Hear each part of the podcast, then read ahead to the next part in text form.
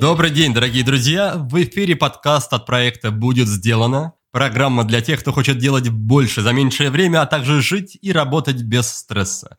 Сегодня у нас выпуск под номером 165, и с вами я, ведущий подкаста Никита Маклахов.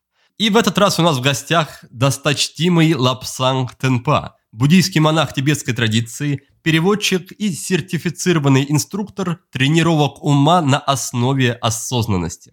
Лобсанг родился в Сибири, вырос в московском Марьино и получил степень бакалавра и магистра востоковедения в МГИМО. А еще он прошел в Нидерландах и Великобритании обучение преподаванию светских практик осознанности. Сейчас Лобсанг занимается тем, что переводит на лекциях, учениях и ретритах западных и тибетских учителей, в том числе, кстати, и его святейшество Далай-Ламу. Еще он проводит лекции и семинары в Москве, ведет группы по практике осознанности, переводит и издает книги. Также он является сооснователем и координатором фонда контемплативных исследований. И сегодня мы будем говорить с ним по большей части, конечно, об буддизме. О том, как, согласно буддийским учениям, все устроено в нашем мире, какая сила лежит в основе мироздания и что может сподвигнуть человека обратиться в религию. Лапсанг расскажет нам о карме, двух видах счастья, практике медитации и ретритах. Объяснит, можно ли совместить стремление к богатству и духовное развитие. Обсудим мы с ним даже то, стоит ли отказываться, отрекаться от шоколада, айфонов и прочих, с одной стороны, радостей, а с другой стороны, существенных искушений в нашей жизни.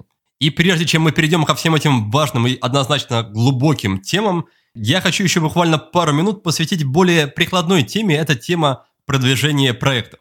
Так и SMM-чики и маркетологи прекрасно знают, что очень важно формировать имидж компании в интернете и что для этого необходимо создавать и брендбук, и фирменный стиль, и прочие полезные штуки. Потому что без них рекламные и любые визуальные материалы будут казаться разрозненными, как будто они относятся к совершенно разным проектам. И, конечно же, фирменный стиль должен включать в себя все визуальные атрибуты и элементы, которые смогут сделать контент узнаваемым. И создать такой фирменный стиль можно в онлайн-редакторе Крелла. Там для этого есть специальный функционал бренд китов. Загружайте туда логотипы, шрифты, цветовые палитры и любые другие элементы идентики, подгоняйте их под формат контента и стройте четкий имидж бренда. При этом вся коллекция ваших элементов будет храниться в одном месте и станет шаблоном брендбука. Вам не придется потом постоянно копаться в компьютере в поисках логотипа или чего-то еще. В следующий раз, когда понадобится адаптировать что-то под фирменный стиль, вы сможете сделать это легко и быстро, потому что все элементы будут под рукой и есть четкие правила, как использовать тот или иной элемент. И что особенно ценно, внутри крыла можно создать и хранить сколько угодно фирменных стилей. Это очень удобно, если вы делаете контент для нескольких брендов, совмещаете работу с развитием своего проекта или же берете много заказов на фрилансе. В общем, с помощью крыла вы сделаете визуальный голос бренда цельным и продуманным. А значит, аудитория будет узнавать его и выделять его среди всего информационного шума. Функционал бренд-китов в Trello доступен только для про-пользователей. Но при этом вы можете стать таким пользователем на 30 дней совершенно бесплатно – для этого воспользуйтесь специальным промокодом willbedone11 и изучите все возможности редактора, чтобы уже самому принять решение, остаться ли с Krella Pro надолго. Ну а теперь давайте начнем нашу беседу с Лобсанг Тенпа, и я вам желаю приятного прослушивания.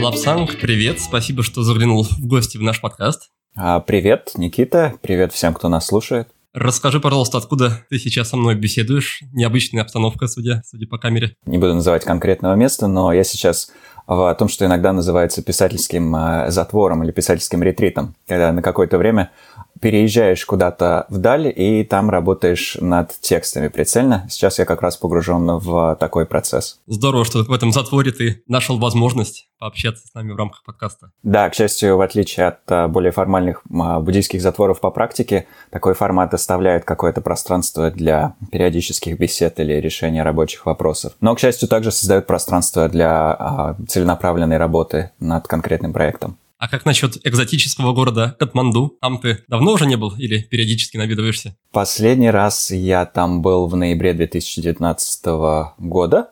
И, конечно, если бы не пандемия, наверное, вернулся бы потому что каждый год я езжу туда для того, чтобы участвовать в некоторых циклах осенних учений и э, иногда даже их переводить для русскоязычной аудитории. Но сейчас э, в связи с локдаунами и ограничениями по перемещениям э, все эти учения были перенесены в онлайн-формат, так что как раз в начале мая мне предстоит их переводить уже в интернет-пространстве. Но судя по тому, что я слышал от тебя в других интервью, пребывание там не очень полезно для здоровья, да? Очень-очень пыльно. Ну да, так получилось, что для людей, у которых и так, может быть, какие-то проблемы с легкими, повышенное содержание пыли может быть весьма затруднительным. И, как наблюдают некоторые из моих коллег, а, возможно, ситуация сильно ухудшилась после землетрясения 2015 года, потому что многие люди, которые до того там жили без каких-либо затруднений, после землетрясения начали испытывать большие проблемы с качеством воздуха.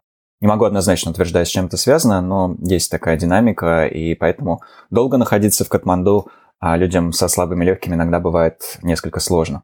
Но, как я понимаю, основная твоя локация, основное место жительства – это по-прежнему Москва, и живешь ты по большей части с родителями, да?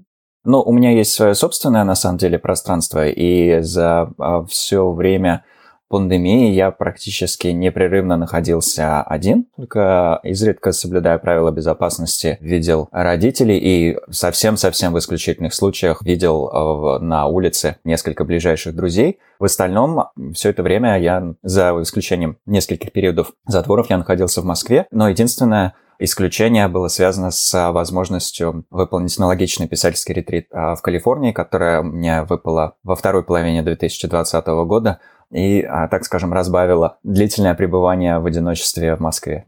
Очень любопытно, не могу не задать вопрос, как тебя называют родители? По твоему мирскому, скажем так, имени или именем Лапсанг именно? Ну, родители, как и, может быть, а, мои друзья из числа бывших одноклассников, одноклассниц пользуются моим паспортным именем, но это, пожалуй, единственное исключение, потому что все остальные, а, с кем мне приходится взаимодействовать, либо буддисты, а для них тогда важно использовать монашеское имя, либо просто познакомились а, со мной уже в этом моем а, монашеском амплуа, и потому просто, так скажем, используют профессиональное имя. Поэтому, да, за исключением родителей и однокашников, большинство людей называют меня лапсангом или темпой, или лапсангом темпой. В связи с этим следующий вопрос. В психологии есть такой термин, как образ себя. Да, идея в том, что у каждого человека, не нас, у каждого другого человека есть некое представление о нас, некий сформированный образ у них в голове, и считается, что этот образ отчасти влияет на то, как мы себя ведем в их обществе, скажем так. То есть, если мы привыкли определенным образом себя с ними вести, соответствовать определенному образу в их голове, то мы будем вести себя так и дальше. То есть, допустим, родители нас воспринимают детьми, даже если нам уже 40.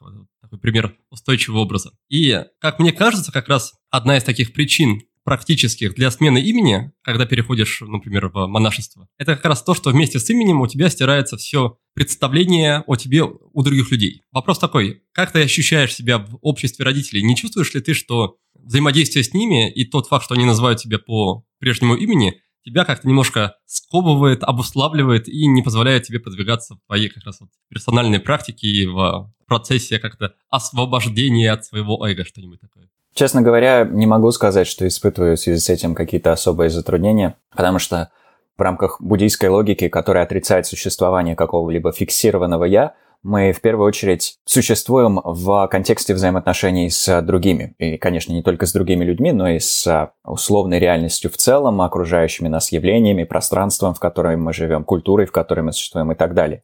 И в каждых конкретных видах взаимоотношений с каждым конкретным человеком, с каждой конкретной группой людей, в каждом конкретном географическом пространстве мы проявляемся немного по-разному. Внешние факторы обуславливают то, как а, проявляется наша условная личность. И поэтому для меня совершенно естественно, что во взаимоотношениях а, с родителями или с людьми, которых я хорошо знаю 20 или более лет, я проявляю себя и воспринимаюсь ими а, во многом а, по-старому. Но в то же время для меня важно, чтобы любые благотворные качества, которые мне хотелось бы благодаря буддийской практике или практике осознанности в себе развить, также проявлялись и в этих взаимоотношениях. И мне бы хотелось а благодаря практике, разумеется, в том числе и с родителями, и с а, ближайшими друзьями со школьных времен, становиться человеком более сострадательным, терпеливым и адекватным. А в дополнение к этому и все мои друзья, и мои родители а, хотя бы немного знают о моей профессиональной в качестве монаха деятельности, держали в руках мои книги или читали их. Некоторые из моих друзей слушают мои лекции, мои лекции или аудиомедитации, поэтому какое-то взаимопроникновение миров все равно происходит. И я бы добавил, что изменение имени, наверное, в первую очередь сказывается а, на самом практикующем, на монахе или на монахине в случае с монашеской переменой имени.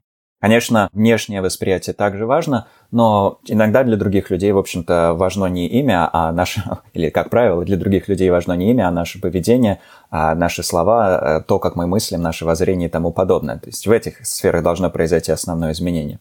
Но для самого монаха или монахини смена имени – это указание, а также как и смена одежды, по сути. Это указание на переход к новому образу жизни и напоминание о об этом имени, которое звучит из уст других людей. Это напоминание о том, что мы вступили на этот путь и теперь хотим посвящать себя конкретным практикам тренировки ума. Кроме того, имя не только монашеское, но и те имена, которые даются буддистам-мирянам, когда они вступают на путь буддийской традиции. Эти имена часто описываются как напоминание о нашем потенциале, о тех потенциальных возможностях, которые заложены в глубинах нашего ума, в нашей природе Будды, в нашем добросердечии. И поэтому иногда а практикующим рекомендуют размышлять над смыслом своего имени и в минуты уныния и сомнений в собственных силах вспоминать даже если моя условная личность не обладает этими ресурсами, по крайней мере в моей природе Будды сокрыто это удивительное качество, и когда я получал или получала имя от учителя, а учитель эти качества во мне разглядел.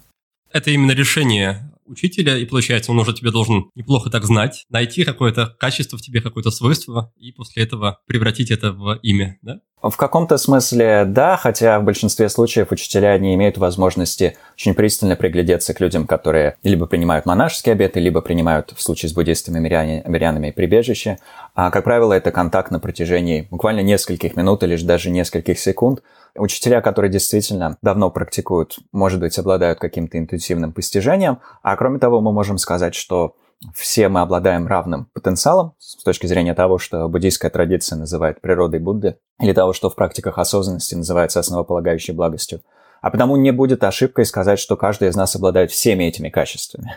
Так что в этом смысле не очень даже и важно, какие конкретные из них учитель а, в нас видит, когда дает имя. В любом случае, они все нам присущи. Но в то же время приятно иногда размышлять и о своих собственных. Как это для тебя выглядело и чувствовалось, этот процесс перемены, изменения имени? Было ли какой-то символизм для тебя в этом? Были ли какие-то особые ощущения в первое время привыкания к новому имени? Что, что-то, что-то интересное на уровне ощущений было? А, разумеется, в первые месяцы просто происходит процесс привыкания. И, конечно, он касается всех областей этого процесса. Это не только привыкание к новому имени, но и привыкание к тому, что нужно носить одежду, которая для во всяком случае, среднестатистического западного мужчины совершенно непривычно. Большинство из нас не умеют носить юбку и свободно в ней перемещаться. И первое время неизбежно возникают какие-то затруднения с тем, собственно, как просто ходить, подниматься по лестнице и тому подобными вещами. И когда вот это все разворачивается, когда люди привыкают к тому, что у тебя теперь какой-то иной статус, пока ты осваиваешь а, основные правила, связанные с ежедневной практикой и тому подобным, в рамках этого всего, да, происходит и привыкание к новому имени. Но должен сказать, что по итогам этого процесса, который для меня произошел в 2013 году, я никогда не думаю о себе, а, используя старое паспортное имя. Я не могу сказать, что я прямо активно и думаю себе, приписывая себе какое-либо имя вообще. Хотя некоторые люди, наверное, мысленно обращаются к себе по имени. Я не очень часто это делаю. И тем не менее могу сказать, что я мало ассоциирую себя с паспортным именем. То есть какое-то переучение естественным образом само по себе произошло. Просто за счет того, что приходится подписываться новым именем, называть его, объяснять, как его произносить, объяснять, как правильно его написать. С этим часто у людей бывают затруднения и так далее. Так что невольно привыкаешь. А есть ли ощущение, что вместе с этим теряется некая связь с а, прошлым опытом, например, с юностью или детством, со школьными годами, что вот это был человек, носящий другое имя, и отчасти получается другой человек, и получается, что те поступки, тот опыт, который ты получал, они уже вроде как к тебе не относятся и могут тебя так же, как и там, имя, не так сильно уже определять и опять-таки обуславливать. Но это на самом деле скорее позитивный процесс, потому что если мы в практике хотим понять, благодаря практикам, а, не только буддийским, но я в первую очередь с буддийскими взаимодействую, поэтому могу говорить о них. Если мы в практике хотим понять, что мы не представляем собой какое-то жесткое, жесткое фиксированное «я», если мы хотим понять, что наша личность, а, условная личность, находится в процессе непрерывных изменений, увидеть а, подобное расставание с нашей детской или юношеской идентичностью, или вообще с любой прежней идентичностью, это дело полезное. Оно в любом случае не, это расставание в любом случае не подразумевает, что связь обрубается а, резко и навсегда, оно не подразумевает, что на нас перестают влиять события, происходившие в нашем детстве и так далее. Но, тем не менее, может а, предполагать большее понимание самой нашей изменчивости. И, конечно, в конечном итоге мы бы хотели понять не только тот факт, что мы теперь не та личность, которой были в детстве, но и то, что даже сегодня утром, проснувшись, мы были не тем, кем мы являемся в данный момент, и не тем, кем мы будем являться а, вечером. Поэтому это скорее позитивного рода напоминание. Хорошо, давай тогда немножко к другой теме передвинемся, перейдем. Насколько я знаю, в буддийской традиции монахи стараются не обладать вещами, не, не иметь чего-либо собственности, и там, если они путешествуют, они ограничиваются как раз платьем и какой-то небольшой сумочкой со всем необходимым. И также они стараются как можно меньше контактировать с деньгами.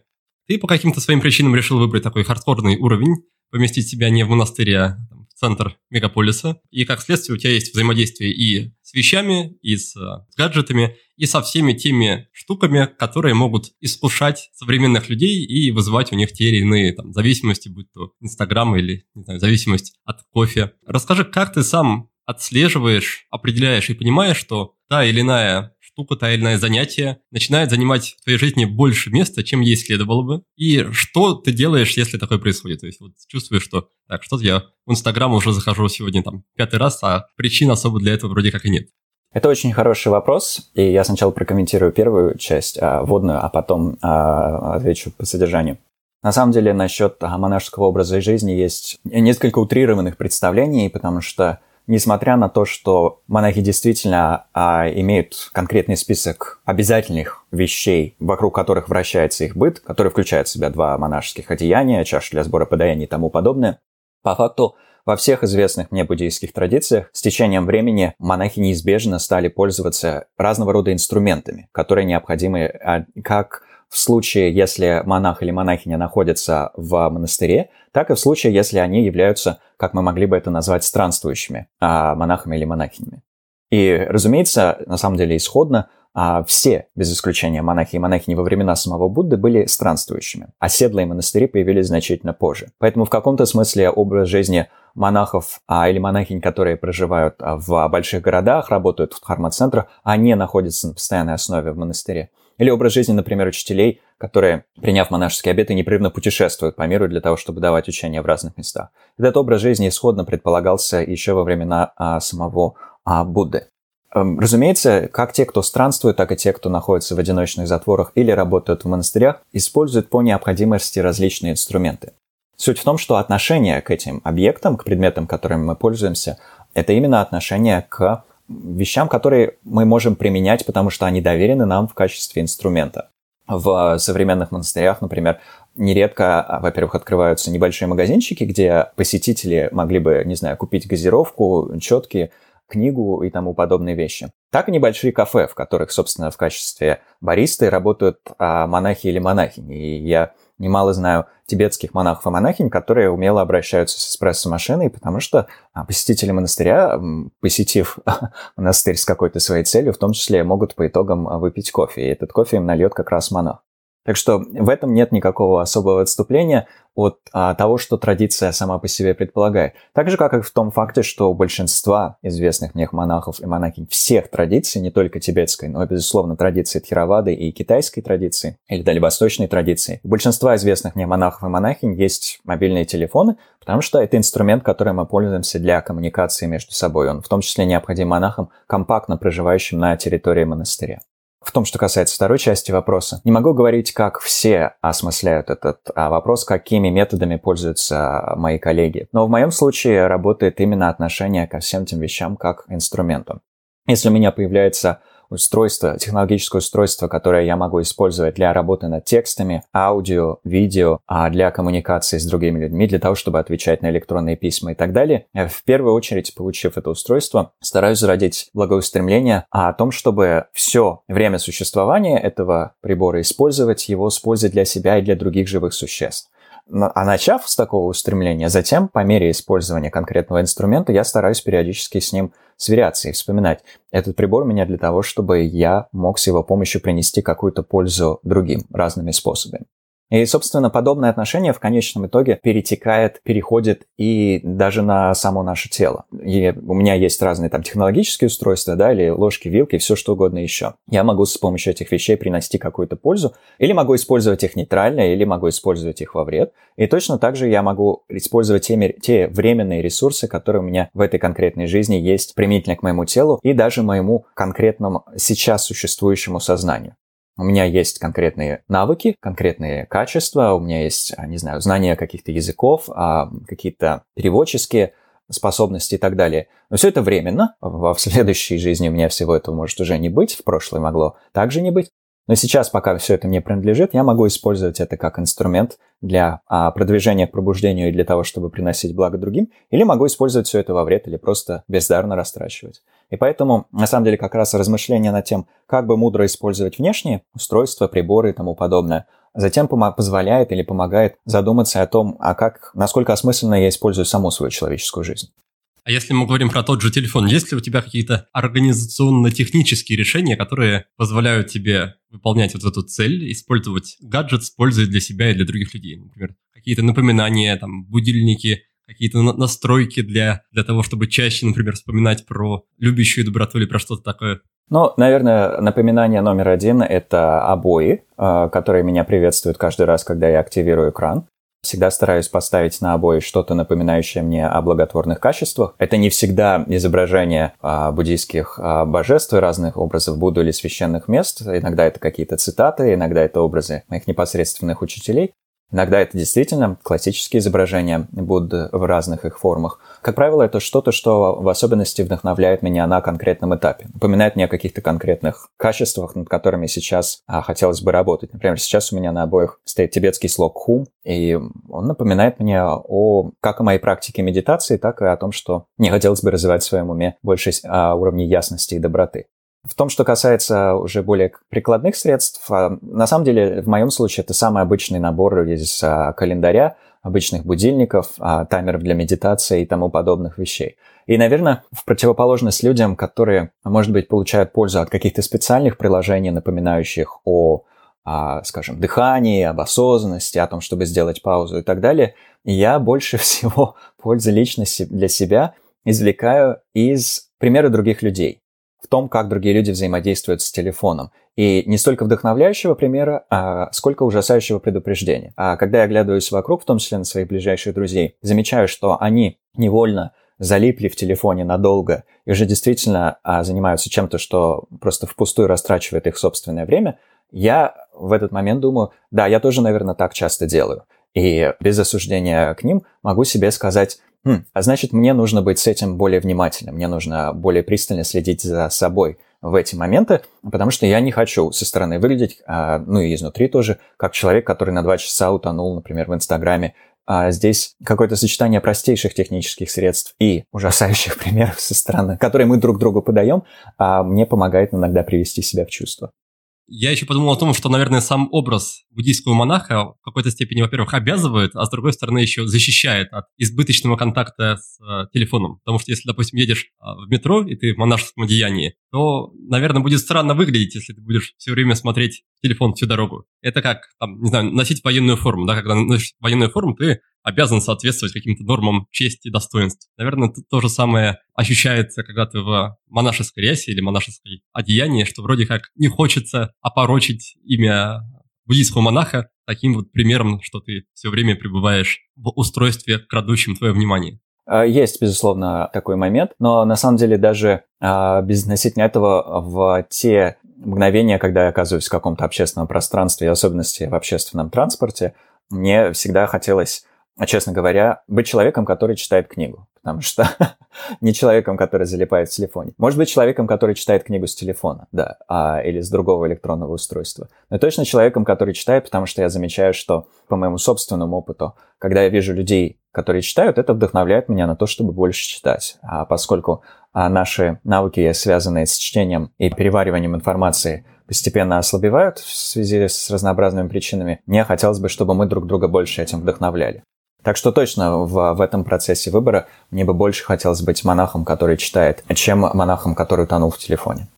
А что насчет других аспектов э, повседневного опыта и чувственных и радостных аспектов? Да, я опять-таки в одном из твоих интервью слышал, как ты говоришь про кофе, например, что ничего страшного нет, если мы пьем кофе и получаем от него удовольствие, но проблемы начинаются тогда, когда мы позволяем уму цепляться за кофе и создавать с ним какие-то избыточные такие взаимодействия и взаимоотношения. Где тут, где тут грань? Как ты понимаешь или как понять человеку, что мы перешли из стадии отношений простой радости и можем, в общем-то, дальше жить без кофе, и склоняемся, уже переходим в стадию, когда кофе занимает большее место в нашей жизни, чем ему полагается? Ну, на этот вопрос можно ответить на двух уровнях, как бы на уровне а, буддийском и максимальном, и на уровне простом прикладном. На глубоком буддийском уровне мы бы в целом обсудили вопрос о том, что такое привязанность, как ее понимает буддизм, противоположность тому, как ее понимает психология. И на основе этого а, определения, определения привязанности заключили бы, что наш ум полностью пронизан этой самой привязанностью, так как ее понимает Будда. И, конечно, если мы хотим прийти к освобождению и пробуждению, нам необходимо постепенно всю эту привязанность из ума устранить. И в этом деле нам нужно научиться различать тончайшие виды цепляния за разнообразные внешние и внутренние объекты и в конечном итоге за существование своей собственной личности, которую мы себе воображаем как прочную и фиксированную. Но на более базовом уровне, который может быть актуален для всех, а не только для тех, кто очень глубоко погрузился в буддийскую практику, я думаю, самый простой критерий – это наша реакция на отсутствие кофе. Какие эмоции у меня возникают, если я выясняю, что сегодня у меня возможности выпить кофе не будет. И здесь есть физиологический уровень, потому что некоторые люди, когда они делают перерыв в употреблении кофеина, испытывают в том числе физиологический дискомфорт, а головные боли и тому подобное. А я знаю людей, у которых есть а, подобный опыт. И есть психологический просто компонент. Мы как бы привыкли, что часть нашего повседневного распорядка – это, не знаю, чашка кофе утром но внезапно кофе не находится, и часто в этом еще кто-то конкретный, помимо нас, оказывается виноват, и вот тут начинают возникать мощные чувства дискомфорта, гнева, раздражения, фрустрации и тому подобное. Если подобное происходит, мы можем заключить, да, я, наверное, чуточку больше цепляюсь за кофе как часть моего распорядка, чем а, хотелось бы. Тут здорово было бы немножко раскрепоститься. Но это касается не только кофе, а вообще всех наших ожиданий и всех будничных аспектов нашей жизни. Мы невольно проецируем на реальности на свой день конкретное ожидание. Мы хотим, чтобы все соответствовало нашим ожиданиям. Это как раз и есть проявление той самой основополагающей привязанности, о которой говорит Будда. Но поскольку реальность нашим ожиданиям соответствовать по умолчанию не может, в большинстве случаев мы снова и снова сталкиваемся с разными неприятными эмоциями, которые возникают, потому что наши ожидания не оправдались. А если перенести вот этот, этот же самый вопрос с масштаба отдельных каких-то вещей и занятий на масштаб всей жизни в целом? Я постараюсь пояснить. У меня в рамках подкаста нередко бывают люди, мне вспоминается, например, такой человек, как Денис Семенихин, это и телеведущий, и спортсмен, и путешественник. Он человек, который просто вот любит жить, любит пить всю жизнь до дна, новые впечатления, новые люди, новые занятия. И с другой стороны есть буддийский подход, буддизм, Будда с его идеей, и, в общем-то, эта концепция встречается вроде во всех плюс-минус религий, с э, идеей отречения, что чтобы освободиться от страданий, нужно в какой-то степени перестать цепляться как раз и за приятные переживания в жизни, и за саму жизнь в целом. То есть, грубо говоря, что понять, что текущая наша земная жизнь имеет не такую уж большую стоимость в масштабах Вселенной Вечности. Как это стыкуется, хотя бы в твоей голове, как можно соотнести удовольствие и вот ту самую жажду жизни, любовь в жизни, любовь к каким-то вещам, людям, занятиям, которые мы можем и, наверное, в какой-то степени должны получать, иначе да, что тут делать, с вот концепцией, идеей буддийского отречения? Ну, буддизм отвечает на этот вопрос в первую очередь, напоминая нам о том, что же конкретно под отречением а, в буддизме подразумевается. Как обычно это бывает с буддистами, первое, что они делают, пытаются договориться о понятиях а, и составить нумерованные списки из разных вещей. Это два любимых буддийских дела. А, и в том, что касается определения, буддизм описывает отречение не как отречение от удовольствий, радостей, мирской жизни, а, любви, счастья, свободы, шоколада, кофе и тому подобных вещей, а как отречение от причин страданий. И отречение от причин страданий как раз распространяется не на шоколад, кофе, секс или быстрые машины или что угодно еще, а на наши омраченные умственные состояния, которые могут быть связаны с этими объектами. Само по себе отречение, именно в буддийском понимании – это не уход от объекта или даже умственного состояния. Подход, в котором мы смотрим, не знаю, например, на плитку шоколада, а потом говорим «нет отречения» и выбрасываем ее из окна. А понимание того, что мы присытились страданиями и хотим от них освободиться. Плитка шоколада здесь на самом деле совершенно ни при чем. Мы понимаем, на примере шоколада, может быть, даже, что наш ум – совершенно лишен контроля. Он а, испытывает множество омрачающих, беспокоящих и болезненных по своей природе состояний. И поняв это, поняв, что в нашем уме кроются подобные причины страданий, мы зарождаем мощное, интенсивное желание освободиться от этих причин страданий. Вот это и есть отречение в буддийском понимании. А отречение как желание достичь свободы, себя освободить от страданий.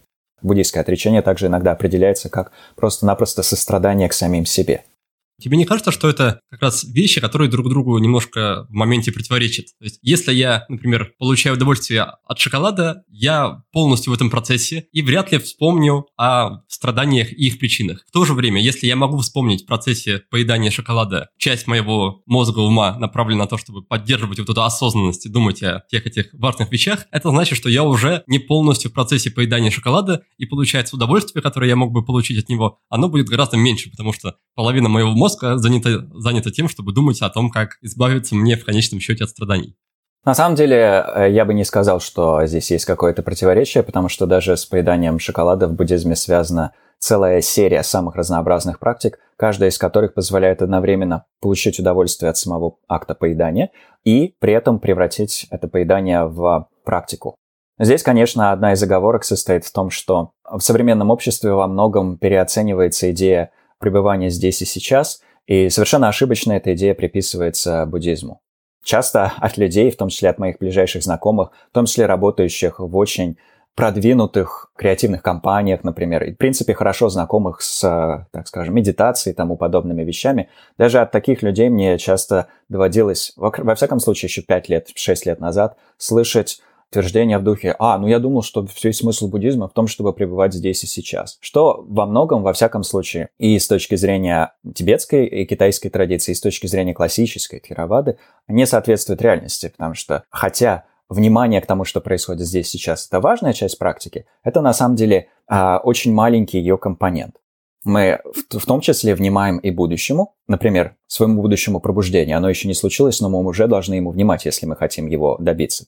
Так же, как и любой другой цели, к которой мы устремляемся. Мы должны внимать прошлому для того, чтобы понять, как избежать тех ошибок, которые мы в нем допускали. Должны внимать различным возможным вариантам развития событий для того, чтобы нужные в свою реальность привлечь, а ненужные отклонить и так далее.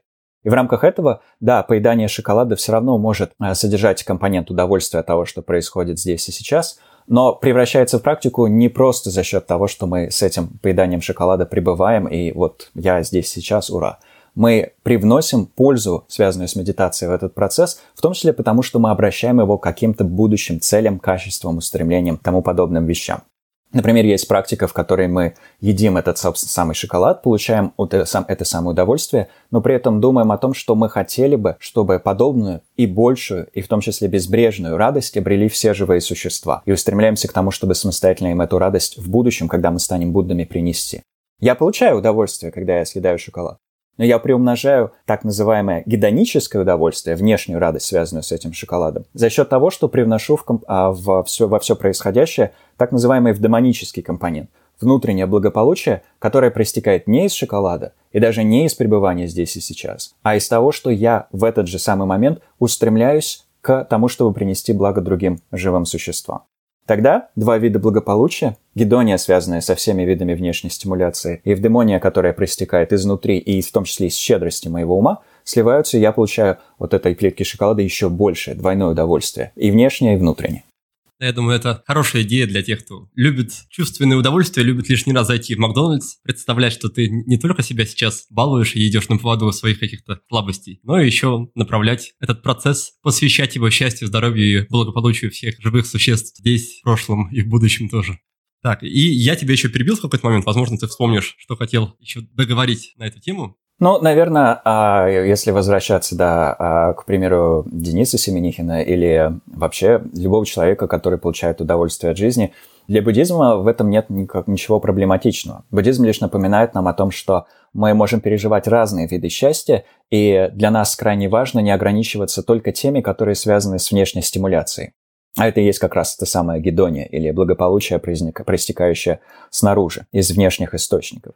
Будда никогда не отрицал возможности счастья или удовольствия, во всяком случае, связанного с какими-то внешними объектами. И среди его учеников, описанных а, в ранних писаниях, так и описанных в более поздних писаниях, было в том числе немало людей, которые занимались активной практикой, даже оставаясь, скажем, царями – индийских протогосударств. Среди них было много людей, которые имели аристократический статус, или в том числе людей, которые, например, занимались простыми ремеслами, или даже принадлежали к кругу людей, которые а, индийским обществом маргинализировались и вытеснялись на обочину социальной жизни.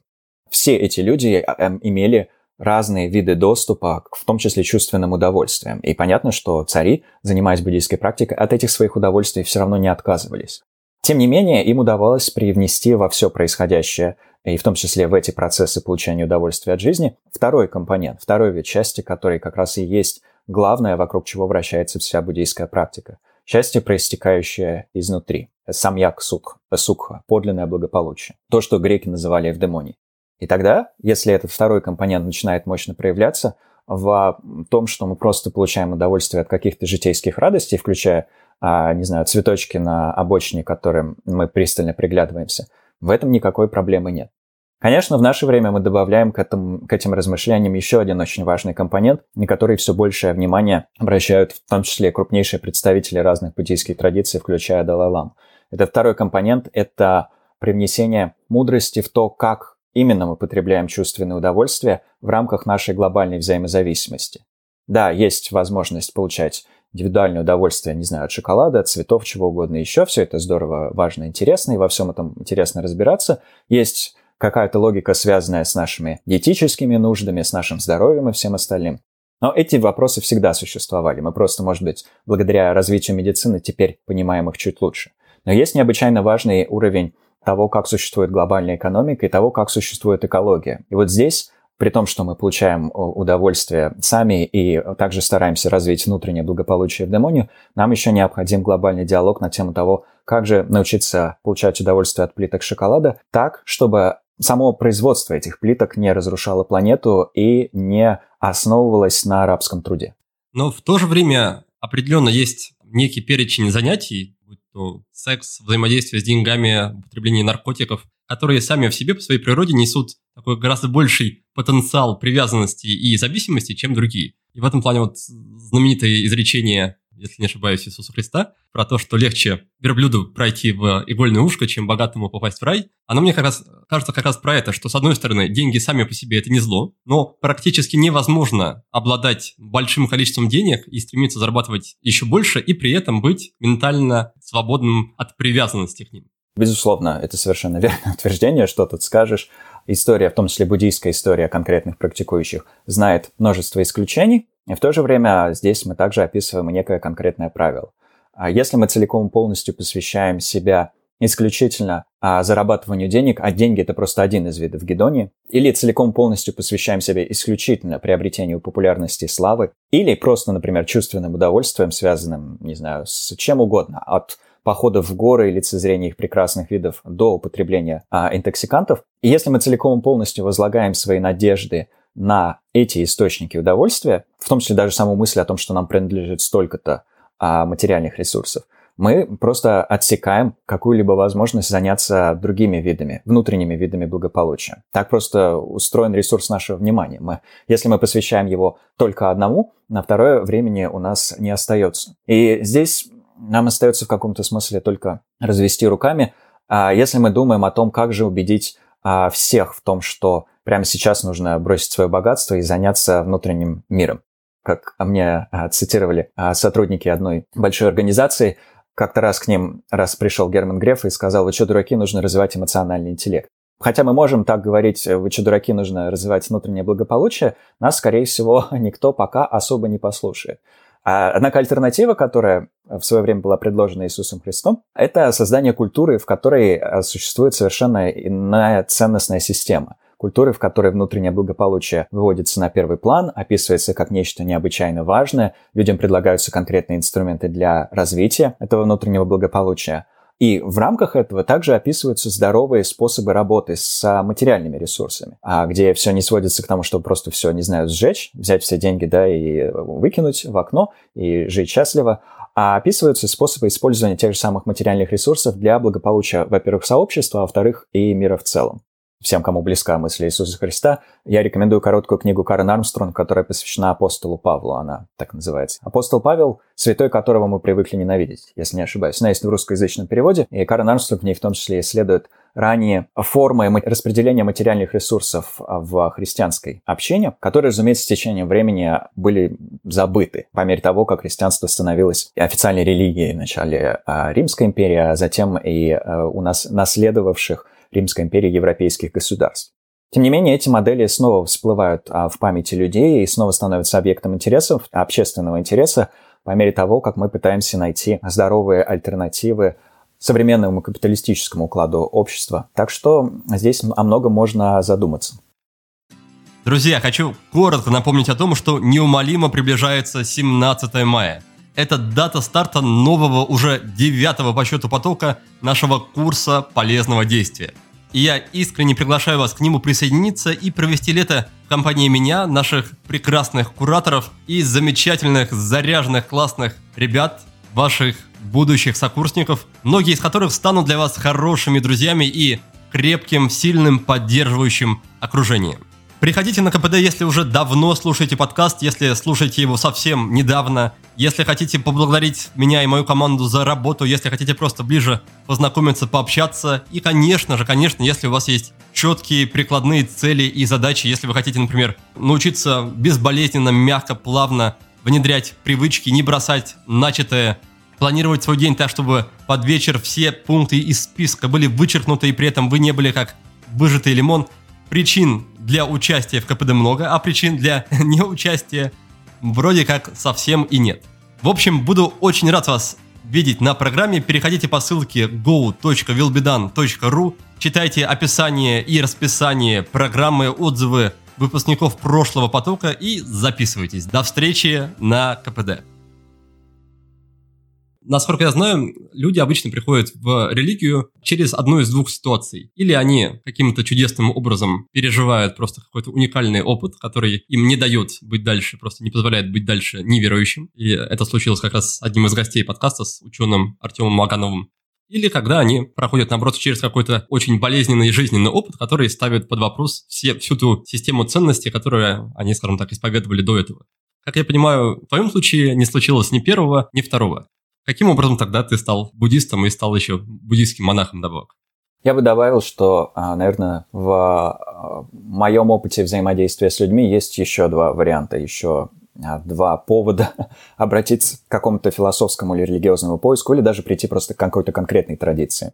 Третий возможный вариант – это ситуация, в которой человек просто чувствует какую-то устойчивую, но вяло текущую неудовлетворенность, не переживает какого-то мощного страдания, там, например, утраты, э, внезапной потери близких, э, расставания, потери работы и тому подобных вещей, а просто в целом живет с чувством того, что все как-то вот не так, что-то как-то а, не достает ощущения осмысленности жизни, может быть, или как-то вообще непонятно, зачем все это. Вот как-то так. Это один из запросов, с которыми люди, безусловно, приходят и к практикам, светским практикам осознанности, и к буддизму. И четвертый вариант, который очень важен для буддийской традиции, и в ней часто описывается, но, разумеется, который опирается на определенные буддийские допущения о природе реальности, это вариант, при котором человек просто чувствует очень мощную внутреннюю связь либо с религией в целом, как бы религиями в целом, философией в целом, либо с конкретной традицией и даже, может быть, иногда не просто буддизмом как конкретной традицией, а какой-то конкретной ветвью внутри буддизма, какой-то конкретной линией передачи. Подобное случается.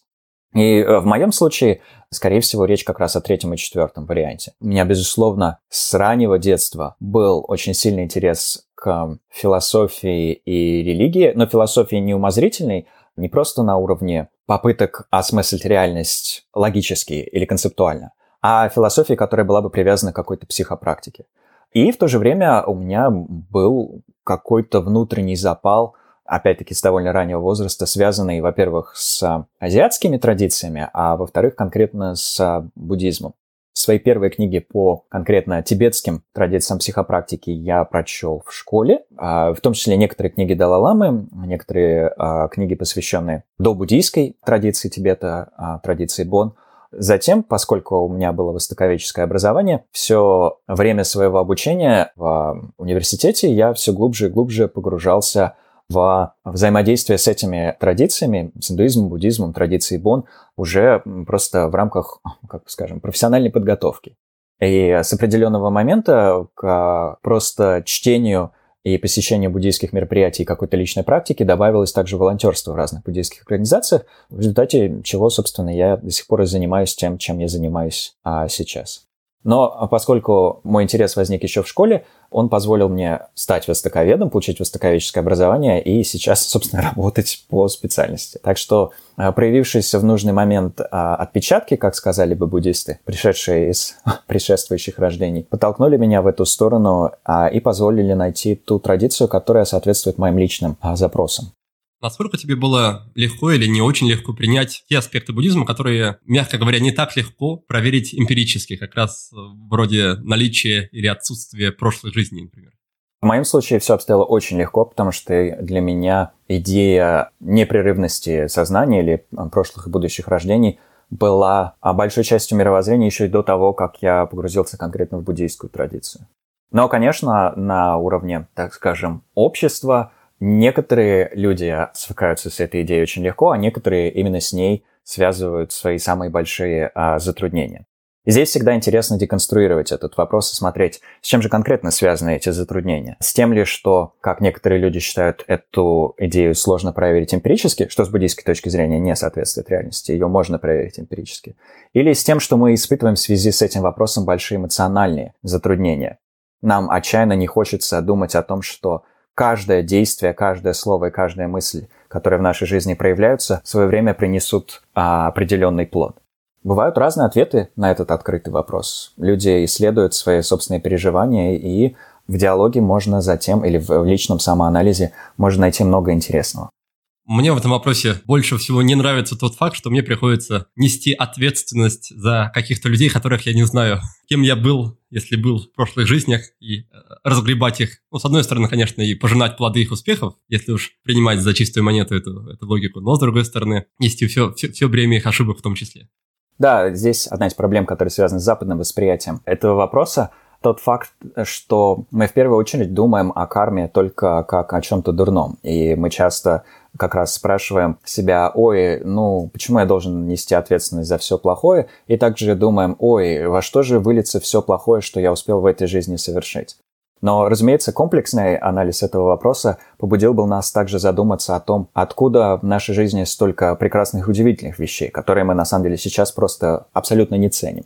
Если бы мы глубоко впитали эту теорию так, как делают это искренние практикующие, а внутри самой традиции, мы бы ощутили огромную благодарность к себе в прошлом, огромную заботу о себе в будущем, и это во многом повлияло бы на качество нашей жизни прямо сейчас. При этом также да, второй аспект, наверное, который меня не то чтобы смущает, скорее который, может быть, тревожит, волнует, это то, что если брать какое-то атеистическое мировоззрение и идею о том, что когда я умру, все закончится, это гораздо проще воспринимается, это ну, не то чтобы легче, скажем так, гораздо меньше как раз груз на меня давит, то есть я думаю о том, что окей, я как-то живу, если мне плохо, все это закончится, если хорошо, тоже закончится, и, в общем-то, нечего переживать о том, что будет дальше а как раз с идеей прошлых и будущих жизней, это как раз то, что ты отметил, что сразу наступает вопрос, чем я сейчас занимаюсь и кем я рожусь в следующем воплощении, когда это в конце концов закончится уже. Это одно из двух главных препятствий, которые мешают людям, на самом деле, эмоционально свыкнуться с идеей о прошлых и будущих жизнях или принять ее в качестве рабочей гипотезы. Одна проблема – это как раз не готовность оказаться в этой ситуации абсолютной космической ответственности. Она для нас, э, как жителей культуры, в которой все время можно кого-то винить, для нас этот уровень ответственности практически невыносим. Потому что если мы, например, сталкиваемся с э, какими-то физическими затруднениями, мы можем обвинить в этом а, гены, внешнюю среду. Если у нас возникают экономические проблемы, в этом можно обвинить рынок, правительство, все что угодно еще и так далее. А теория кармы во многом возлагает ответственность за все это, в том числе на нас, ни, ни в коей мере не отрицая значимость внешних факторов и внешних видов взаимодействия, но в особенности возлагает на нас ответственность за наши собственные психологические состояния. За тот факт, что если мы пришли в эту жизнь человеком мощно склонным, скажем, к раздражительности или депрессии, или э, привязанности, или зависти, или чему угодно еще, Основная причина – это не гены папы и мамы, не их тлетворное влияние в ранние годы а нашей жизни, где они достаточно нас любили и так далее, а привычки, связанные с умственными состояниями, которые мы, как поток ума, развили в своих предшествующих жизнях. Это очень сложный уровень ответственности, с ним очень сложно свыкнуться. С ним также сложно свыкнуться, когда мы думаем об исторических процессах, о том, почему с той или иной группой людей произошло вот это или вот то.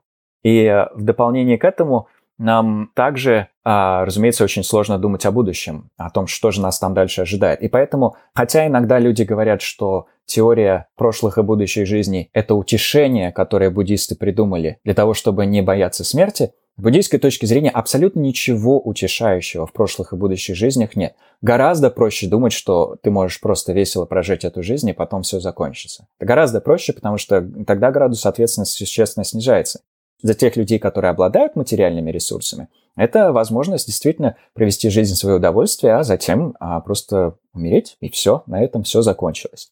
Здесь важно помнить, что Будда не был бедным крестьянином, который бы себя и других утешал мыслью о том, что дальше всех ждет продолжение существования, однажды можно достичь какого-то классного состояния.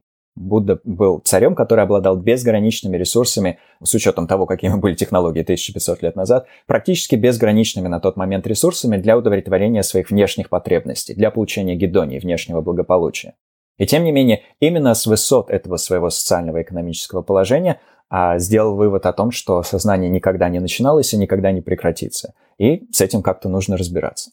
Вторая проблема, которая связана с а, тем, почему людям сложно вообще думать о прошлых и будущих жизнях, и это также одно из главных препятствий на пути развития сострадания и эмпатии, как того, что предшествует состраданию. Это катастрофическая скудность нашего воображения и неспособность представить себя на месте других людей.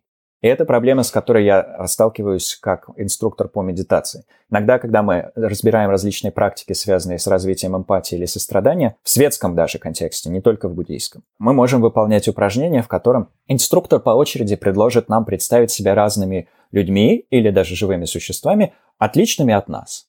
Даже когда, скажем, я как инструктор предлагаю аудитории представить себя человеком противоположного гендера или человеком с небинарной гендерной идентичностью или трансгендерной личностью, на лицах некоторых, в особенности, должен сказать, мужчин, появляется невыносимая мука, потому что они не могут себя представить, например, женщиной. Они не могут себя представить личностью с трансгендерной идентичностью. Они не могут себя представить кем-либо, кроме самого себя.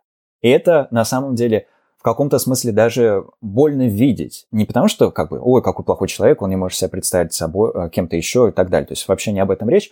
Это больно видеть, потому что это указание на то, насколько мы все цепляемся за вот эти, как ты сам ранее говорил, представление о себе как личности и за представление о, друг, о других людей, о нас как личности. За представление о том, что мы вот такой вот, не знаю, маскулинный Вася, и а, никем, кроме этого маскулинного Васи с определенным уровнем материального достатка и вот такой тачкой, и вот такой работой быть не может. Я замечаю, что чем больше люди упражняются, в том числе в этом акте, воображение себя кем-то еще, тем легче им в том числе становится и с идеей о прошлых и будущих жизнях. Потому что если ты можешь себя сейчас представить кем-то, кроме Васи, то ты можешь допустить и мысль о том, что ты прежде был кем-то совсем иным и в будущем станешь кем-то совсем иным.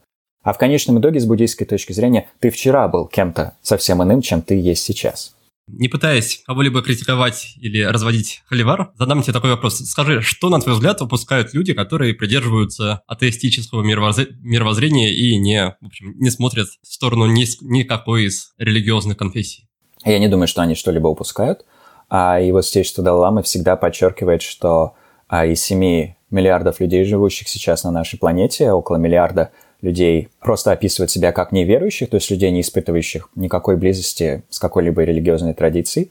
И это то, что соответствует их нуждам, потребностям, их устремлениям, их индивидуальным способностям. И это совершенно нормально, это заслуживает только уважения. И, безусловно, многие из этих людей а, являются опорой, во-первых, существования светских государств, а во-вторых, существования и осуществления светской этики. И это необычайно важно. Если религии хотят выжить и хоть как-то сохранить свое существование, это касается в том числе и буддизма, но и всех остальных традиций, в наше время они могут продолжать существовать так, чтобы не уничтожить друг друга и не вредить людям и человечеству в целом. В основном в рамках плюралистических светских государств. Светских государств, которые основывают свои законы, а, свои принципы и свои внутренние процессы на совершенно светских принципах или на принципах светской этики, здравого смысла и общественных договоренностей, и которые, являясь светскими по природе, предоставляют людям право и возможность самостоятельно выбирать какие-то религиозные традиции, если а, люди испытывают в них потребность. С точки зрения буддизма это совершенно нормальная, естественная, чудесная ситуация, потому что она предоставляет нам свободу практиковать нашу традицию, она предоставляет други, последователям других религий свободу практиковать их традиции, и она предоставляет нам платформу для того, чтобы мы могли встречаться с последователями других традиций, вести а, уважительный диалог, обсуждать общие места в нашей практике и так далее. А кроме того, предоставляет нам основу для того, чтобы мы совместными усилиями забыв на, на мгновение о религиозных различиях, могли в том числе сохранить планету, опираясь, опять-таки, в первую очередь на принципы здравого смысла, а не насилия, сострадания, которые по своей природе универсальны. Поэтому сам тот факт, что в нашем мире присутствует огромное количество людей, которые не испытывают никакой близости к религиозным учениям, это не только нормально, но и во многом хорошо. Единственное, что мы могли бы к этому добавить, как буддисты, а в том, что даже люди, не придерживающиеся никакой религиозной философии, могут получить пользу от базовых техник а, эмоциональной саморегуляции, которые могут предложить самые разные традиции психопрактики. И это то, что мы называем иногда светскими практиками осознанности, навыками эмоционального интеллекта и всем таким прочим. Для того, чтобы использовать эти инструменты и благодаря им больше преуспевать в осуществлении идеалов светской этики, буддистом быть не обязательно. Совершенно достаточно просто освоить сами техники, поместить их в нужный а, этический контекст и а, добиться в них определенных успехов. И в том числе поэтому Лама участвует в таком количестве проектов, связанных с формированием новых систем образования, таких как, например, система, разработанная им совместно с университетом Эмори и предназначенная для преподавания навыков а, социального, этического и эмоционального интеллекта а, среди детей. Или другая система, с которой взаимодействую уже я сам, а система CEB, развитие эмоционального равновесия, которая по просьбе Далаламы была создана двумя учеными для преподавания этих же навыков взрослым. Так что все это осуществляется в совершенно светском контексте и призвано просто помочь тем, кому религия может быть совершенно не близка, в работе с внутренним миром. Спасибо за ответы. И прежде чем мы перейдем к обсуждению каких-то более практических моментов, мне очень хочется задать два вопроса, касающихся, скажем так, буддийской космологии. Первый вопрос такой. И, в общем-то, и в буддизме, и в других религиях есть такая базовая идея, что в основе всего лежит некое благое начало. Грубо говоря, там Вселенная, Бог или какие-то другие сущности и существа в целом желают нам блага, и когда все закончится, когда мы достигнем своих целей, будет, в общем-то, хорошо, будет здорово. Что дает, например, в буддизме людям такую уверенность? Почему буддисты считают, что, вот, скажем так, демиурги, которые создали эту вселенную, они ориентированы на благо и любовь, а не наоборот, что они не придумали какую-то просто подопытную лабораторию, где все люди крысы, а сансара это, не знаю, это как раз развлечение и ставки на спорт для этих ребят.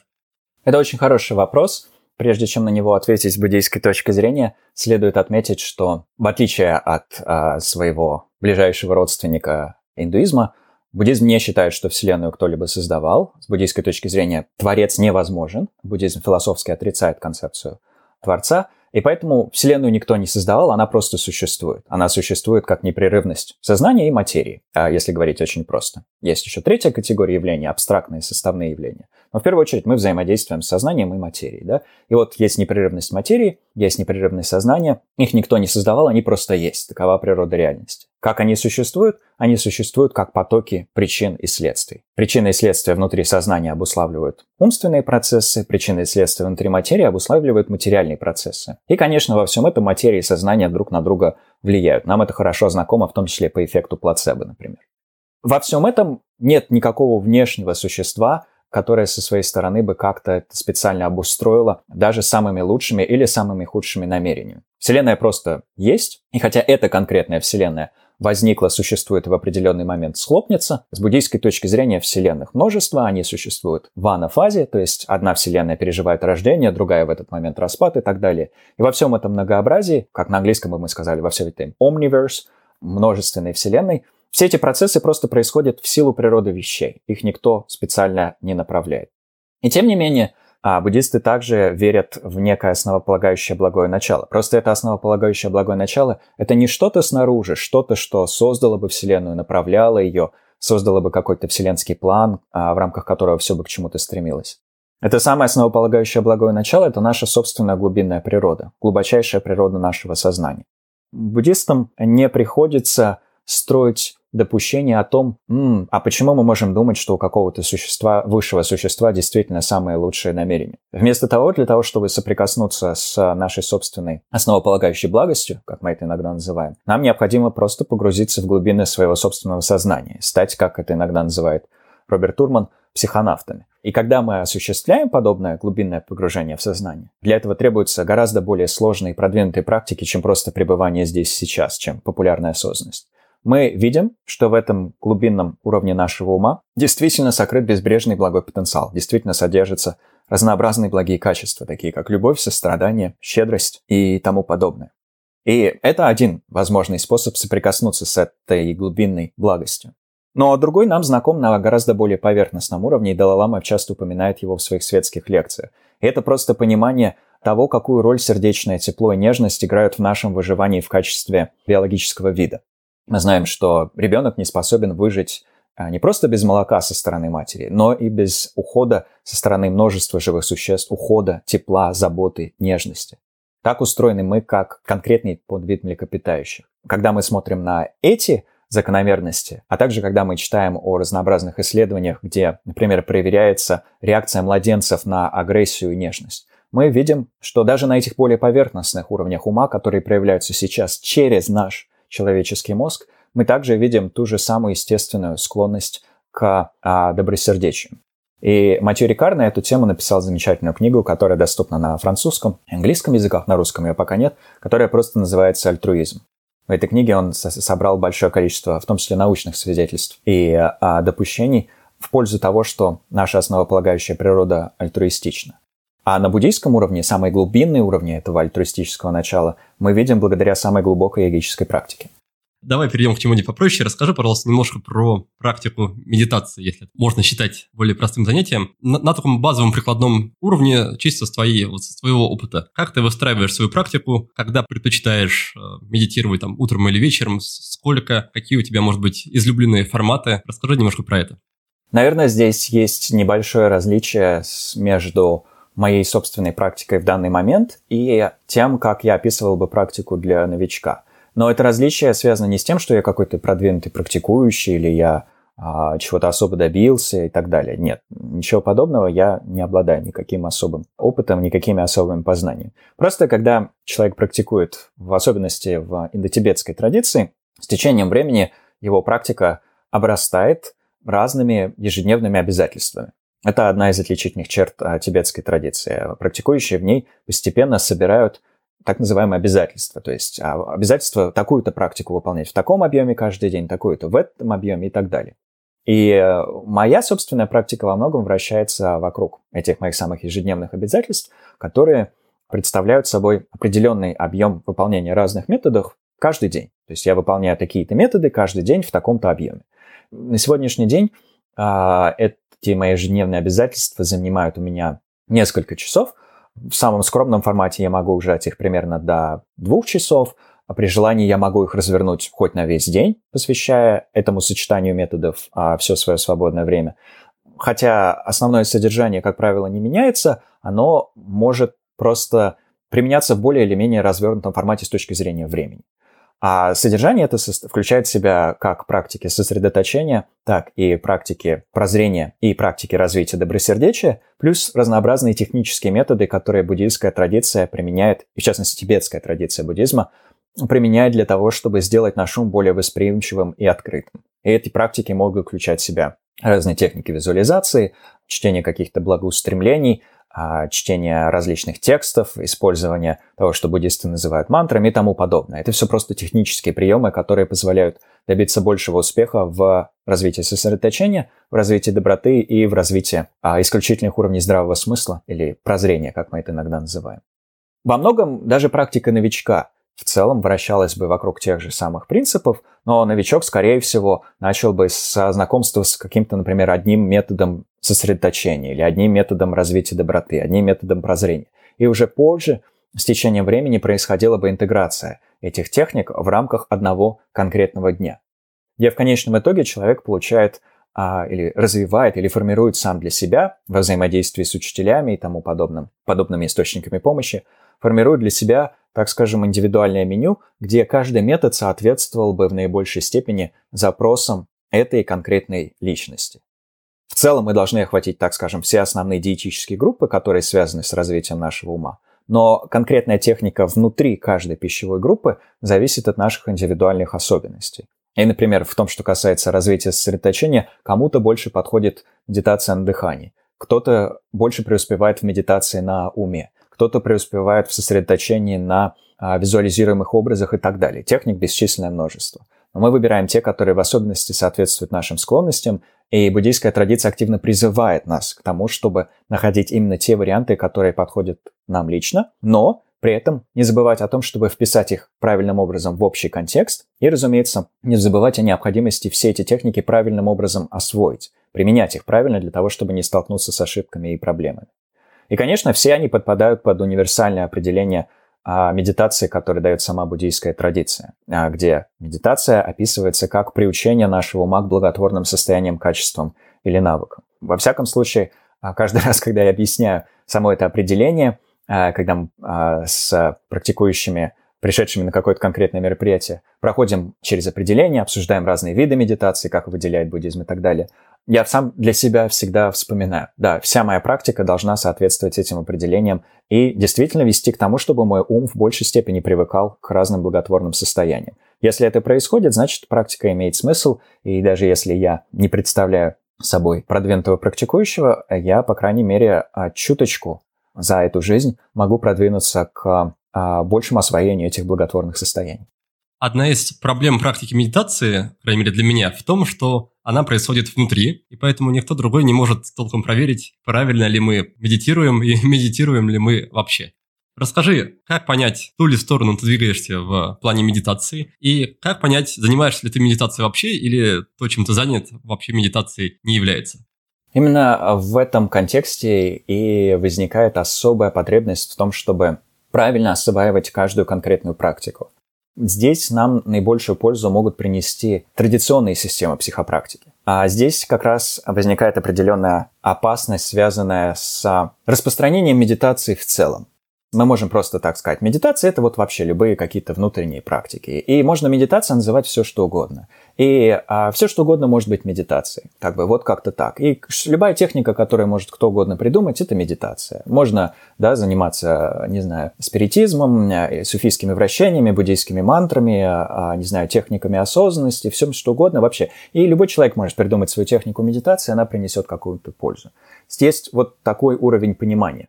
Нельзя сказать, что он совсем ошибочен, потому что, действительно, на уровне плюристического светского общества у нас есть право говорить все, что угодно, там, за вычетом того, что незаконно, да, а, думать все, что угодно, придумывать свои техники, продавать их за 99-99 и так далее. Но на уровне практики конкретного человека есть большая польза от того, чтобы познакомиться с классическими описаниями тех методов, которые мы хотели бы применять. И, например, мы хотим познакомиться с медитацией на дыхании. Да? Самая распространенная в мире техника. Она присутствует во всех основных традициях психопрактики, включая буддизм, суфизм и дальше по списку. Мы хотим познакомиться с медитацией на дыхании, глубоко ее освоить, извлечь из нее какие-то конкретные виды пользы. И понять, а правильно ли ее применять. Действительно я медитирую на дыхании, или я просто сижу, дышу носом, и как бы ничего не происходит. Здесь нам необходимо вначале выбрать какую-то систему, с которой мы будем сверяться. Например, мы из многообразия возможных систем решаем использовать буддийскую. Затем мы читаем объяснения по этой практике, слушаем, может быть, эти объяснения, получаем устные объяснения. Форматов много. Может быть, консультируемся с учителем, который знаком хорошо с этой практикой. И внутри описания самой практики мы видим, какие виды пользы она должна приносить. Буддизм всегда это описывает. Какие виды пользы принесет эта конкретная техника. Видим те качества, которые должны усиливаться в нашем субъективном опыте, когда мы практикуем, если мы практикуем правильно. Видим, каких ошибок необходимо избежать, какие ошибочные состояния могут проявиться в нашем опыте. И видим объяснение того, как правильно применять саму технику разными способами. У большинства техник есть много вариаций, и даже при освоении медитации на дыхании нам могут объяснить 2, 3, 4, 5, 10, 16 методов, связанных с дыханием. Мы со всем этим знакомимся и затем, собственно, просто по этому списку проходим. Мы видим, развиваются ли эти благотворные состояния, ослабевают ли вот эти, избежал ли я вот этой ошибки, правильно ли я применяю вот эти пункты из вот этого списка. Когда мы сверяемся со всей этой схемой, мы однозначно увидим, действительно ли мы правильно практикуем и продвигаемся ли мы в практике.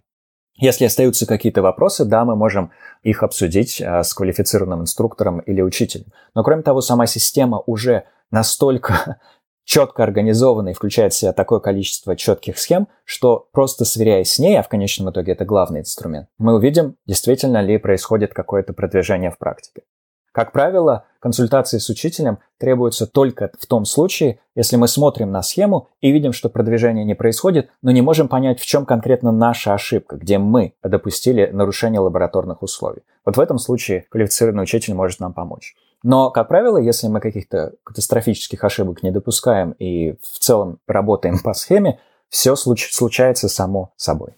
Хотим мы того или не хотим, но медитация как практика – это часть буддийской системы. И у этой практики есть вполне конкретные цели, там, грубо говоря, конечная, которая освобождение от всех страданий-просветление. Скажи, насколько, на твой взгляд, безопасна вообще сама идея брать вот эти вот практики из религиозного контекста, пытаться убрать с них всю религиозную часть и перенести их в светский контекст и сказать, что вот, ребята, смотрите, у нас есть практика медитации, она сделает вас спокойнее, будет у вас крепче толще префронтальная кора, и будете лучше общаться общаться с людьми.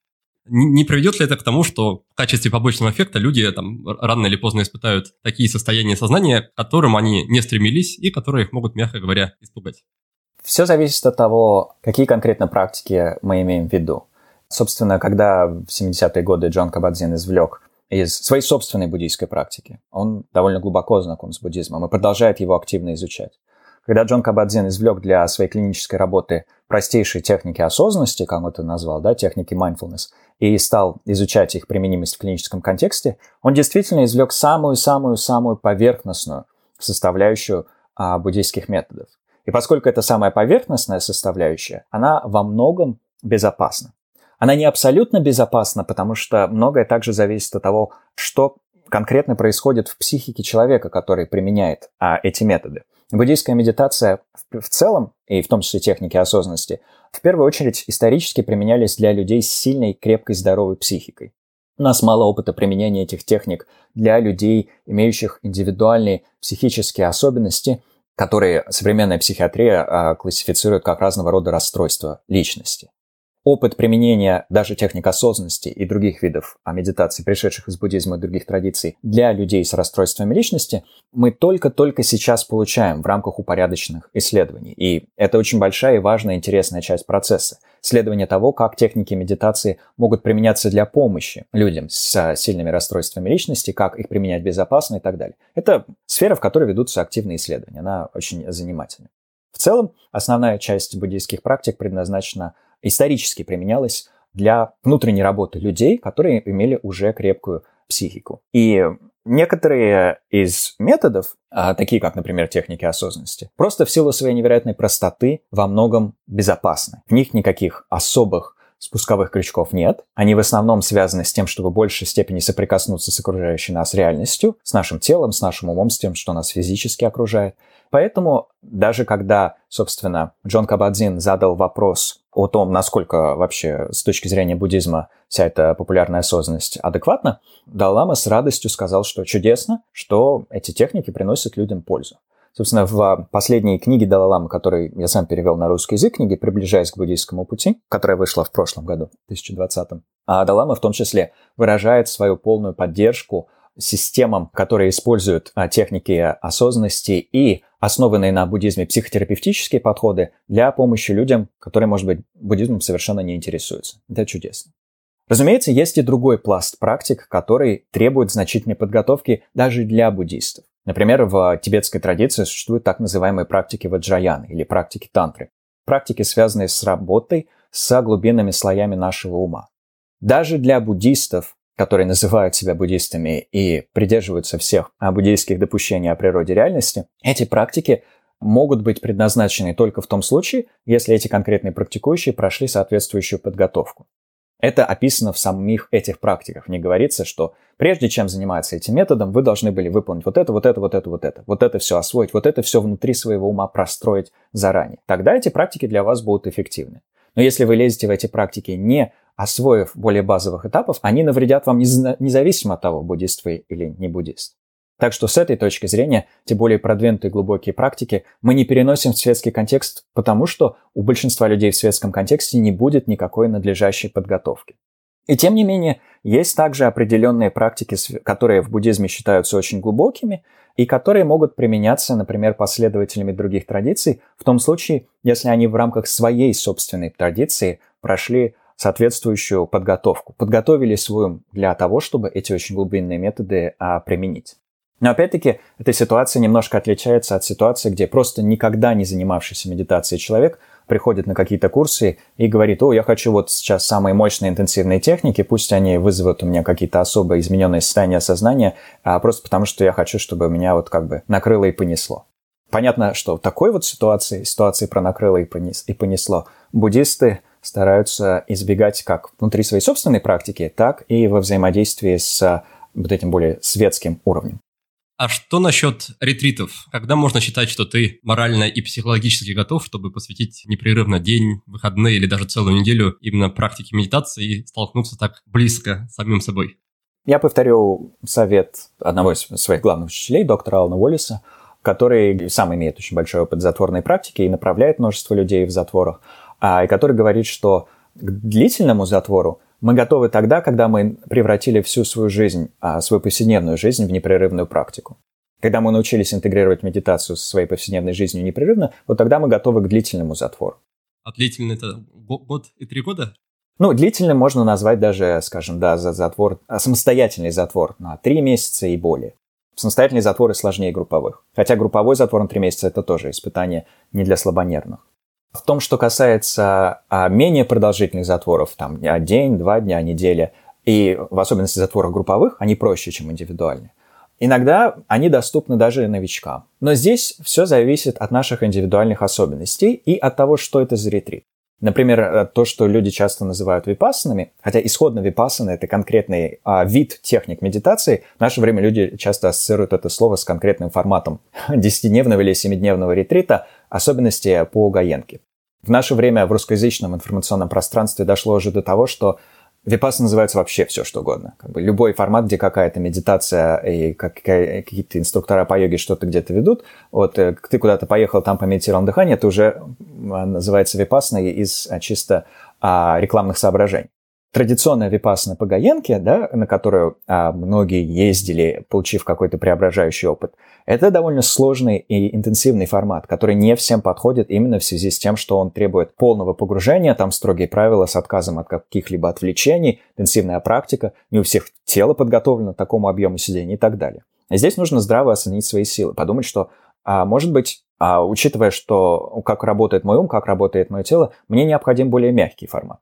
И есть ретриты с гораздо более мягким форматом, где меньше сидения, меньше строгости, меньше ожиданий, меньше молчания и так далее. Совершенно нормально. То есть мы можем найти какой-то оптимальный для себя вариант.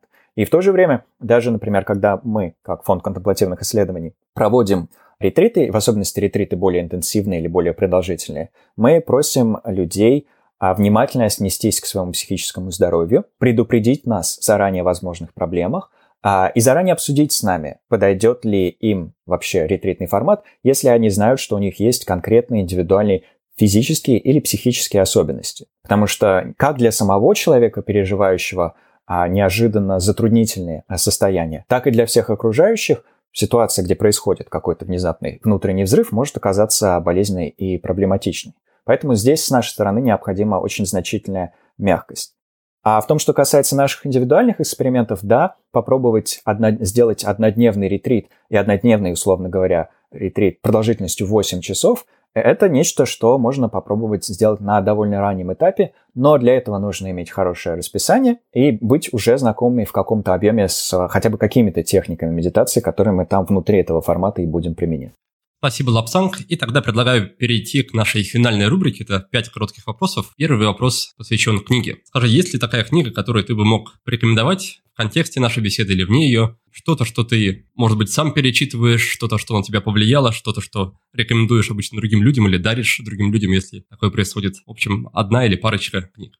Без относительного интереса к буддизму я бы всем очень порекомендовал прочесть другую книгу Карен Армстронг «12 шагов к состраданию», которую издательство «Эксмо» переиздало в прошлом году а, с моим предисловием.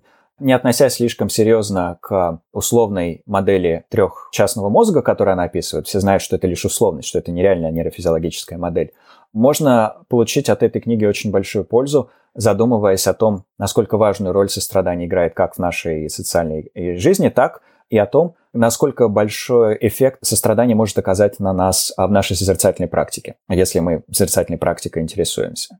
Тем, кто интересуется буддийской традицией, я бы порекомендовал, собственно, опять же, помянутую мной а, недавно опубликованную на русском книгу Далай-Ламы «Приближаясь к буддийскому пути», потому что она знакомит нас с самыми базовыми аспектами методологии изучения буддизма и его практики.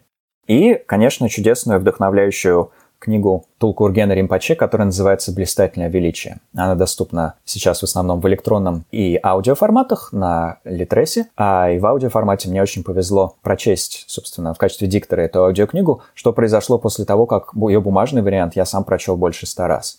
Так что для тех, кто ищет вдохновляющих историй о великих йогинах прошлого, «Блистательное величие» может оказаться интересным материалом. Спасибо. Второй вопрос посвящен практике или привычке. Что-то, что ты делаешь каждый день и от чего получаешь несравнимо большую пользу. Если отвечать на уровне того, что ожидают от а, буддийского монаха, наверное, это практика любящей доброты. Если бы меня спросили, какую медитацию я рекомендую освоить всем, я бы сказал, что это практика любящей доброты. И это практика, которой я больше всего люблю обучать, и которой я чаще всего, о которой я чаще всего людям рассказываю. Разумеется, в рамках своего крайне скромного а, понимания. Если говорить о чем-то более универсальном и уже не связанном ни с медитацией, ни с буддизмом, мне нравится задавать себе два вопроса. Почему я так живу и зачем я так живу? И я думаю, что если себя иногда про это спрашивать и думать про внутреннее благополучие или евдемонию, а можно найти много интересных вопросов и сделать в своей жизни много интересных изменений. А есть ли где-то, доступна ли где-то практика любящей доброты в твоей озвучке? Какой-то, может быть, аудиофайл, трек? Да, собственно, с издательством XMO мы сделали целый аудиокурс, который доступен как книга, который называется «Руководство по любящей доброте». Это аудиокнига, которая также доступна на Литресе, может быть, на каких-то других ресурсах также.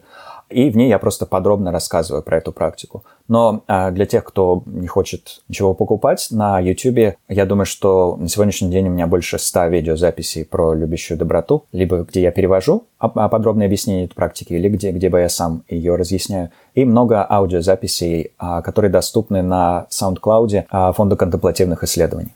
Третий пункт касался вопроса, который можно задавать самому себе, но на это ты уже ответил, уже предложил нам целых два вопроса, поэтому перейду сразу к четвертому пункту. Он касается инструмента, что-то, что делает твою жизнь немножко радостнее и немножко проще. Всегда интересно думать про разные инструменты а, буддийского монаха, а у людей и свои какие-то есть, наверное, такие шаблонные представления – и а, в реальности действительно, как и у многих, у всех тибетских монахов, а, всех буддийских монахов тибетской традиции, у меня есть четки, у меня есть молитвенный барабан, все вот это, все это действительно очень помогает практике, если знаете, как этим пользоваться. Но в дополнение к этому самое основное, чем я пользуюсь, это электронное устройство, потому что а, как я как переводчик постоянно вынужден нажимать на кнопки и что-то куда-то печатать.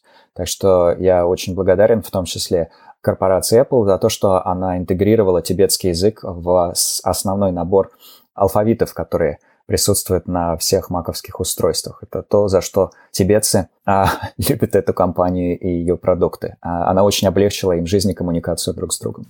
Хорошо, и последний, пятый пункт, он про фильм. Если у тебя есть такой опыт, расскажи, есть ли что-то, что тебе запомнилось, отметилось, впечатлило тебя? Наверное, а, неувядающая классика, которую люди ассоциируют а, с буддизмом, совершенно справедливо, да, а две части мультсериала про Аватар, и та часть, которая посвящена Ангу, и та, которая посвящена Кори. Жизнерадостное действие, важное, вдохновленное лично жизнью Далай-Ламы, и, собственно, хотя это не недавнее произведение, соавторы обеих частей сериала только что создали независимую студию, в которой собираются работать над другими историями из той же вселенной, так что по опыту многих людей могу сказать, что на уровне таких простых эмоциональных уроков это здорово и полезно. Ну и, конечно, из, опять же, из этой сферы неувядающей классики, одно из главных кинематографических произведений, которые люди ассоциируют и совершенно справедливо с буддийской идеей и перерождения – и благоустремлений о благе всех живых существ, облачный атлас. Если вы еще чего-то из этого не видели, очень рекомендую. Спасибо за ответы и спасибо тебе за интересную беседу. Возможно, есть что-то, что ты хотел бы сказать еще или пожелать мне и нашим слушателям напоследок. Если, если так, то пожалуйста. И себе, и тебе, и всем нашим слушателям могу пожелать почаще думать про эвдемонию и внутреннее благополучие, и в том числе про то, как мы можем привнести больше уровня этого благополучия в наш образ жизни уже сейчас, чтобы могли мы в своем образе жизни изменить. Чаще думать о том, как это внутреннее благополучие, переливаясь вовне, может помочь нам изменить а, мир вокруг. Я думаю, что чем больше я сам над этим размышляю, тем больше мне удается направить свой образ жизни в какое-то конструктивное русло. Так что подобного же хотелось пожелать и всем. Спасибо. Ну что, дорогие друзья, как вам погружение в буддизм? Прежде чем я вспомню, о чем мы говорили с Лапсангом, я хочу напомнить, что у нас есть и другие выпуски, которые касались темы практик медитации, осознанности и буддизма. Это беседы с Аджаном Хуберта, их было уже две, с Виктором Ширяевым, с Валерием Берязкиным. В общем, есть что послушать, если вас эта тема заинтересовала. И, в принципе, независимо от того, привлекает вас буддизм или нет, я очень рекомендую хотя бы немного познакомиться вам с практикой медитации. Итак, о чем же мы сегодня говорили с нашим гостем? Лапсанг Темпа рассказал, что в буддизме отрицают существование некоего фиксированного «я», фиксированной личности. Там считается, что наша личность, наше «я» — это скорее процесс. Мы постоянно меняемся, буквально с каждой секунды. Я вчера, я сегодня с утра, я даже 10 минут назад — это совершенно не то же самое, что я в данный текущий момент. И осознание этого помогает нам легче расставаться с нашей детской идентичностью — Особенно, если мы чувствуем, что эта самая детская идентичность нас ограничивает и сдерживает. Еще мы поговорили про зависимости и наслаждение. Лапсанг объяснил, что старается относиться ко всем вещам из материального мира как к инструментам и стремится использовать их только во благо. Причем не только в свое благо, но и во благо всех вообще живых существ. И вместе с тем он старается внимательно наблюдать за другими людьми. И эти другие люди часто подают примеры. Иногда эти примеры очень вдохновляющие, а иногда эти примеры, мягко говоря, ужасающие. Да? И таким образом они напоминают нам о том, как может выглядеть не очень умелое поведение и как могут выглядеть зависимости. И чтобы не попасть в эту ловушку, ловушку зависимостей, полезно следить за своими реакциями в тот момент, когда мы чего-то лишаемся. Если лишившись шоколада, кофе, инстаграма, мы начинаем испытывать гнев, дискомфорт или другие не очень приятные эмоции, значит, зависимость очень близка.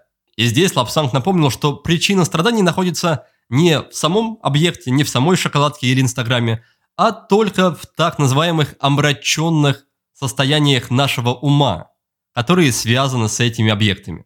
Еще Лобсанг рассказал, что есть два вида счастья – гедонистическое и эвдемоническое. Первое связано с внешними причинами, а второе – с чувством внутреннего благополучия. Не стоит зацикливаться на чем-то одном, лучше совмещать оба вида счастья, но при этом помнить о том, что избыточная погоня за славой, богатством, чувственными удовольствиями мешает нам развиваться духовно. И напоследок Лапсанг уделил время рассказу о медитациях и ретритах. Он советует для начала познакомиться с одной техникой медитации, а затем уже осваивать и другие в зависимости от наших склонностей и запросов. Очень важно найти такой формат медитации, который подойдет именно вам. Изучить классические описания техник, может быть под руководством учителя, и практиковать регулярно и правильно. Далее, когда немного набьете руку, попробуйте устраивать однодневные ретриты самостоятельно, Ну а потом, когда накопится достаточно подготовки, практики и уверенности, уже можно будет отправиться на более длительный затвор.